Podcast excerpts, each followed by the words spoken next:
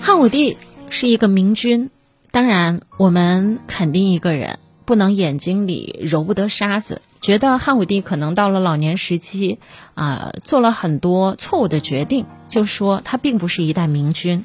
看一看他为整个国家所赋予的一些东西，我们还是很认可他的。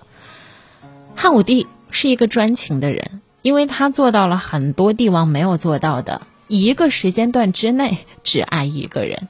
汉武帝爱的第二个人是卫子夫，这也是他第二位皇后。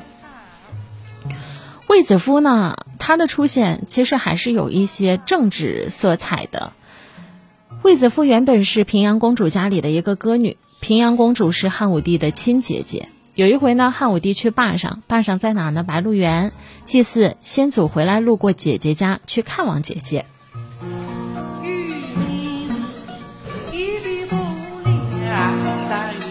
平阳公主找了很多的美女，打算献给汉武帝。从这一点上来看，汉武帝路过姐姐家，并且去看望她，可能并不是一种偶然，而是平阳公主有意为之。但这么多的美女，汉武帝一个都没看上。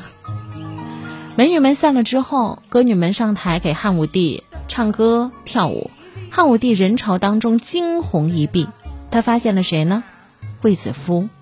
发现了歌女当中长得比美女们还要好看的卫子夫，而他和卫子夫的故事究竟是从哪一个刹那、哪一个瞬间开始的呢？